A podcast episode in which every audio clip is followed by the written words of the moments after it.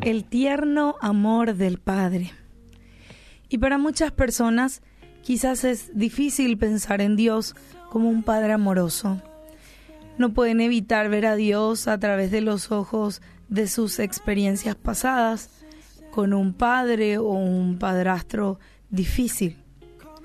Y todo es muy triste. Pero escucha cómo Dios se describió a sí mismo ante Moisés. Jehová, Jehová fuerte, misericordioso y piadoso, tardo para la ira, para la ira, digo bien, y grande en misericordia y verdad, que guarda misericordia a miles, que perdona la iniquidad y la rebelión y el pecado. Eso está en Éxodo 34, 6 al 7.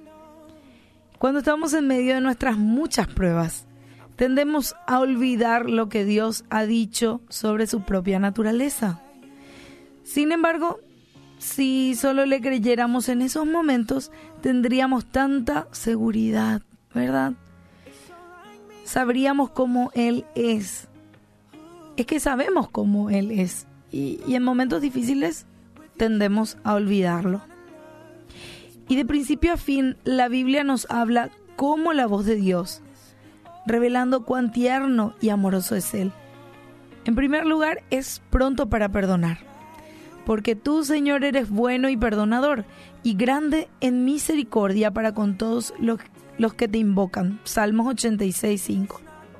Él es paciente con nosotros, lleno de, lleno de ternura y misericordia.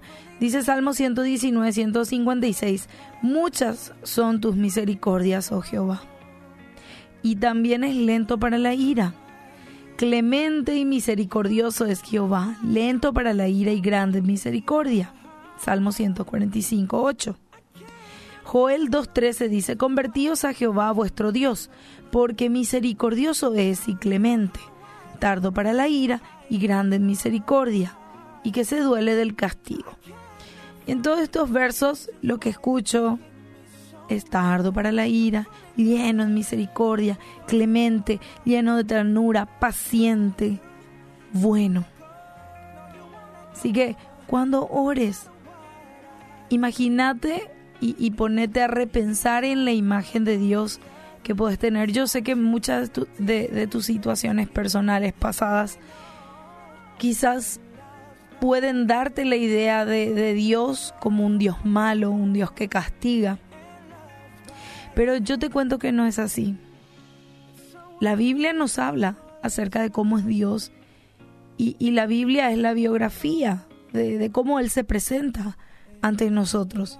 Así que si tenés tu tiempo de oración, te invito a que puedas reflexionar acerca de cómo ves a Dios, cómo Él es y que puedas repensar quizás esas características y que puedas experimentar cómo realmente es Dios.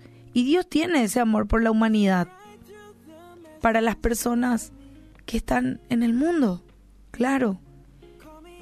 Así que Salmo 102 dice, Servid a Jehová con alegría, venid ante su presencia con regocijo. Dios quiere que confíes tanto en su amor por ti, que vas a ser un testimonio de alegría para otros, para dar a conocer lo buen Padre que es y el tierno amor que nos tiene.